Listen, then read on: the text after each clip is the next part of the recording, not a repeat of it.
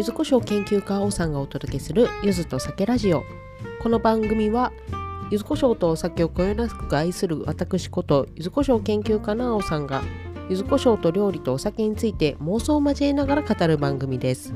小話も交えながらお届けいたします。週末のホッとする時間に柚子胡椒とお酒を楽しんでいただけたら嬉しいです。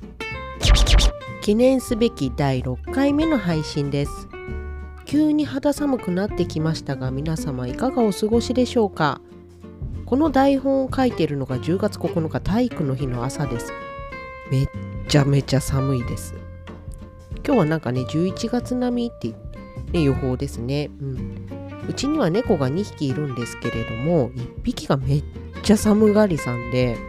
暑い間はね布団にね絶対近づいてこなかったのに昨日はねなんか寒すぎて夜中に布団の中に入ってきました、うん、そして猫自身がね温まったら勢いよく脱出するんですよ。まあそのおかげでね朝早くに目が覚めました、うん、そう思い起こせば大分に行ってた2日間はめっちゃめちゃ暑かったんですよ。私にとっての今年の夏の思い出はね体調を崩した上にお仕事が立て込んでまあそれでねほんといろいろあってね、うん、正直嫌な思い出の方が強いですけれども、ね、大分のおかげでなんか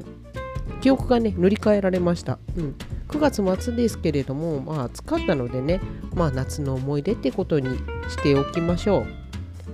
さて記念すべき第6回目の配信は前回に引き続き柚子胡椒と酒とかぼすにまみれた大分旅2日目をお届けいたします。実は今回あの宿泊したところは大分駅ではないんです。うん日豊本線の高城駅っていうところの近くにあの宿泊しました。えっとね、大分駅から臼杵方面へ2駅って言ってもね、臼杵って言っても皆さんあのピンとこないと思うんですけれども、まあ分かりやすく言う宮崎方面ですね。へ2駅進んだところです。で、なぜそこへ泊まったのかと言いますと、まあ、できたら観光客が少ないところがいいなっていうのとご当地系の飲食店がね割と多いところがいいなっていうところで。でそしたらそこがヒあのヒットしまして、うん、でもこれがね当たりでした、うん、ホテルの中もね静かで本当落ち着いて過ごせました。観光客が多くてもねいいんですけれどもなんねあのその方々のねあの質がねうん。ねまあ言えないんですけどここからは、うん、うるさくてね休めないホテルも中にはありますしね、うん、今回はねめちゃくちゃね吟味したのであのねあのおかげさまであのホテルでゆっくり過ごせました。さてその高城駅は線路と線路の間に改札があるというかなりね珍しい駅でした。これあのまた柚子胡椒マガジンに載ってますのでぜひ見てみてください。私ねあのご当地のね駅の看板を見るのが好きなんですけれども、うん、皆さんどうです？好きですか？そうあの駅の看板ってずっとねあの、まあ、表現ってしてはねあのずっと使ってたんですけどもそういえばね名前ってあるのかなと思って調べてみたんですよ。なんか駅名表っていうらしいです、うん、もう知らなかった、JR 九州の駅名表がなんかね可愛いんですよ。白ベースで文字はあの黒の丸ゴシック体っていうのかなあれ。であの方角はあの赤であの三角であの示されててこれが可愛いんです。これもね気になる方は柚子胡椒マガジンに写真を載せていますので見てみてください。そしてあの高城駅から別府駅まで、ね、2日目ちょっと別府に行ったのでね。あ、えっと、5駅あります。でもあの大分駅でだいたい10分ぐらい停車したのでまあ30分ぐらいかかりましたね。そしてね別府駅に到着しました。で2日目のね別府散策がスタートしました。まずはねあの別府駅についてまず最初にあの向かったのはあのお土産屋さんですね。はい。もう恒例の柚子胡椒を探してからのスタートです。そうそうあの、ね、前回も言いましたけどあの柚子胡椒編はあの次回まとめて配信していきます。ちょっとね濃すぎてね多分、うん、まとまらないなと思って、うん、一応ねあの柚子胡椒研究家というねオタクなのでね、うん、はい。でまずはね、まあ、あの海の方に歩いていて波の音に癒されました、うん、海沿いはあの観光ホテルがいくつか建っていましたね、うん、きっといいロケーションなんだなって思いながら見てました。泊まってみたい気持ちあるんですけれども海に近い温泉ってなんか塩分が入ってることが多いんですよね。うん、で私塩分がちょっと苦手っていうかあのあの食べる分にはいいんですよ。うん、あの肌がね荒れるんですよ。海を見るのも好きなんですけれども入ったらもう真っ赤になります。うん、そしてその後水ぶくれができます。昔はそんなことなかったんですけどね皆様そういうことってありますかね、うん、で、えーと、海を満喫したので山方面に歩いてみました。何度も言ってるんですけどこの日めっちゃくちゃ暑くってもう歩いてる間にビールを干していました。そんなこんなで20分ぐらい歩いて別府公園っていうところにねたどり着きました。この別府公園がねめっちゃくちゃ癒しでした、うん、でめっちゃね広いんですけれどもなんというかねマジでいい、遊ぶスペースがあってゆっくりあとゆっくりできるスペースもあって歩くコースもあって当たり前かもしれないんですけれども小さなお子様からお年寄りまで楽しめる公園ってこのご時世貴重になってきた気がするんですよ。私の家の近所にゲートボール場があるんですけれどもそのゲートボール場の近くにある公園はボール遊び禁止って張り紙があるんです。なんかおかしいですよね。うん。だからね、別府公園めっちゃいいと思いました。私はねあの別府公園のベンチでちょっと休憩してから公園内の竹林を散策してました。この竹林すげえ良かったです。ここ春になったらタケノコがいっぱい取れるのかなと想像しながらねちょっと散策してたんですけれども結局ね食べるあの考えるのは食べるもののことです。別府公園を満喫してからは近くにあるグローバルタワーというところに行きました。当はね海沿いにある別府タワーに行くつもりだったんです。けどここはねあの Google さんね Google マップさんのねあの口コミ見ていたら別府タワーよりもグローバルタワーの方がいいっていう口コミをねなんかいくつか見つけたんですよね。でその方々の口コミを信じてグローバルタワーにしました。別府公園から歩いて5分ぐらいですかね。うん。まああの10分もかかってないです。であのグローバルタワーに到着しました。もうこれもねあの見た目ゆずこしょうマガジンで見ていただきたいんですけれどもね。もうねすっごい変わった形してます。あの例えるとヨットみたいな形って言えばいいんですかね。うん。タワーらしからぬ形です。そしてでかい、うん、でこれも300円払ってエレベーターで一気に登るんですけれども。150キロぐらいの速さで一気に上がっていくんですよ。これがすっごい音で耳がなんかボワーンってなりました。そしてあっという間に地上に到着しましてそしたらもう絶景が広がってました、うん、もうこれも写真も載せてますので、うん、地上100メートルの高さにあの天ガラス張りの展望台があるんですけれどもね。天井はね網張りっていうのかな。風がすごいです、うん、でこの風で足がすくんでしまいましたね。めっちゃ怖かったです、うん、ただあの私行ったのはね朝なんですけれどもここは夜景が綺麗だそうなのでもし行く機会があったらね夜に行ってみてください。グローバルタワーからね降りたのが11時前くらいでその前にもかなり歩いてたのでお腹がね空いてきたんですね、うん、前もってお昼はあの宮崎県延岡発祥の辛麺屋増本か助さんうどんか鳴門うどんに行こうって決めてました。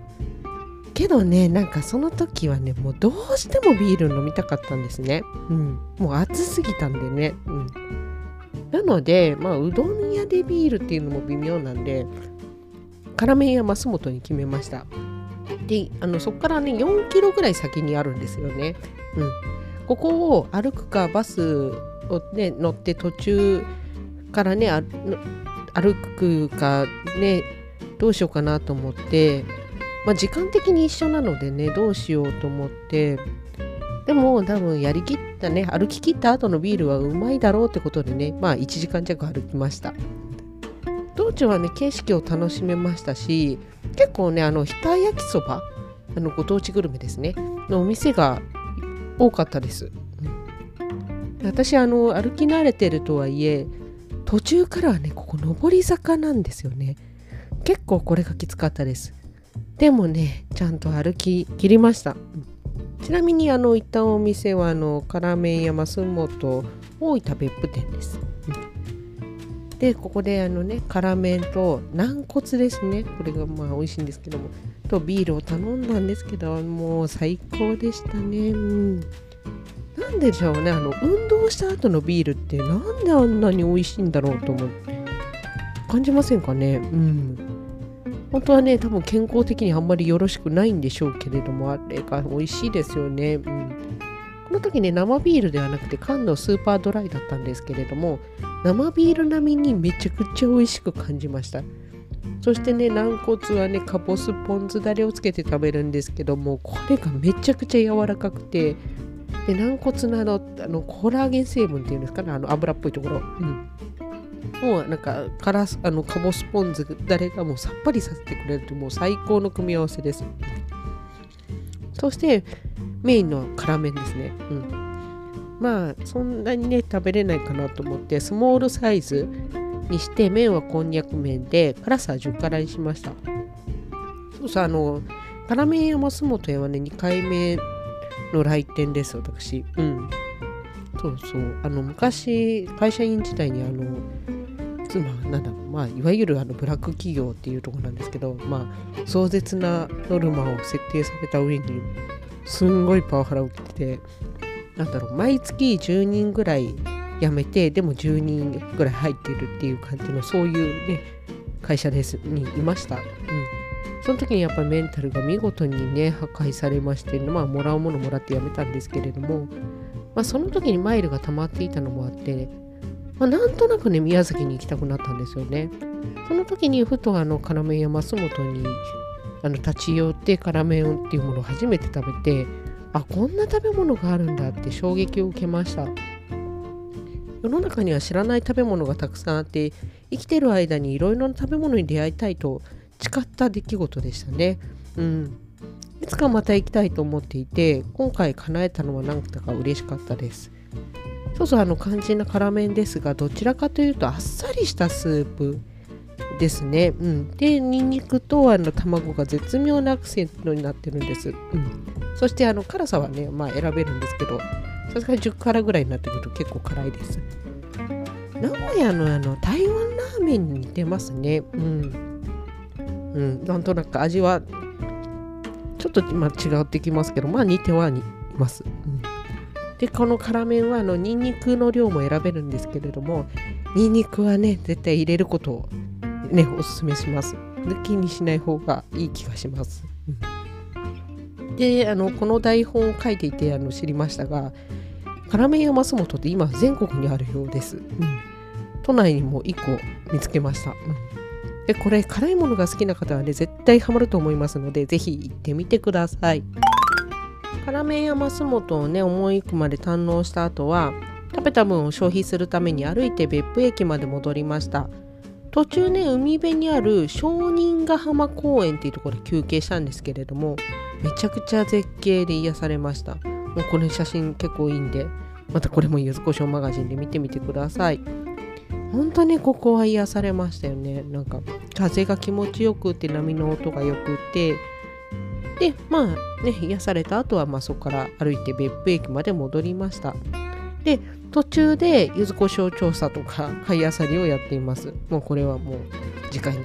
放送です。はい。そしてまあ別府駅で、まあ、ちょっとうろうろしたりとかバスのねあの切符買ったりとかしてまあ別府駅からバスに乗って大分空港に向かいました。私ね歩き疲れたのかバスに乗ってすぐに出ました。そして起きたらもう空港でした。もうびっくりですよ。うん。で空港に着いてからは最後に柚子胡椒調査と買いあさりをしてから大分空港3階にある七瀬っていうねあのお店和食ご当地系のねあの料理出すところで大分最後の晩餐をしました。でまずはねビールとおつまみで乾杯、うん、おつまみ3種とねビールで800いくらだったかな。結構お得だなと思いました、うん、でまあそれ堪能しながらね目の前がねあの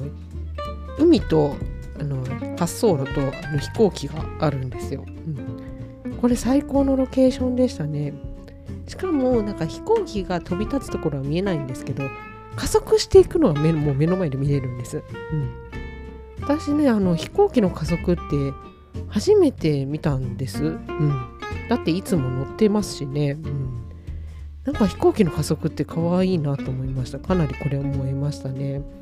でそんなこと思いながらあのふとスマホを見たら乗る予定の飛行機が遅延ってね出てて。まあねえまあ日曜日の夜羽田行きあるあるだなと思いましたね。こういう時はね仕方ないですからもうお酒を飲むしかないんですよ、うん、で2杯目以降はカボスハイボールをいただきました。私ねあんまりハイボールは飲まないんですけれどもカボスハイボールはねちょっと美味しいなと思ってうんハマりましたね。うん。香りがめちゃくちゃいいんですよ。なんかそのカボスってさあの酸っぱすぎずでもさっぱりで、うん、なんだろうバランスいいなと思いましたね、うん、あのレモンとか徳島のすだちっていうのは酸味がやっぱ際立ってきますしこれ柚子だと苦味が出てきますし、うん、そういえばねあの宮崎にもなんかヘベスっていうねあのカボスに似たようなの柑橘があるんですよね。ただあのヘベスの方がもっと果汁量が多いです。皮がめっちゃ薄いんでね、うん、でまあそんなことを考えていったらなんか次は大分と宮崎両方行きたいなと思いましたし全国各地の柑橘についてもっともっと知りたいと思いました。カボスハイボールのおつまみには琉球っていう食べ物をチョイスしました。琉球っていうのはな大分のあの郷土料理でお刺身を醤油料理酒みりんごま生姜であえで作るなんかタレであえたもの。です、うん、これもねまたねあの美味しいんですよ、うん、でねこのにもあのかぼすがついてたんですけれどもかぼすを絞って食べたらねめっちゃ美味しくなりました、うん、ほんとかぼすすごいわ。そんなこんなで最後までかぼすと酒を満喫し東京へと戻りました。5回目の配信と今回の配信は主にかぼすとお酒と食べ物の話がねあのあ大分のねがの種でしたが次回は大分の柚子胡椒買いあさり編をお届けいたしますお土産で買う柚子胡椒を選ぶコツなんかもねお話ししていきたいと思います今回の配信は柚子胡椒マガジンで文字起こしをしておりますあの写真とかもねたくさん載せていますので気になった方は是非見てみてくださいそれでは来週またお会いしましょう。さようなら。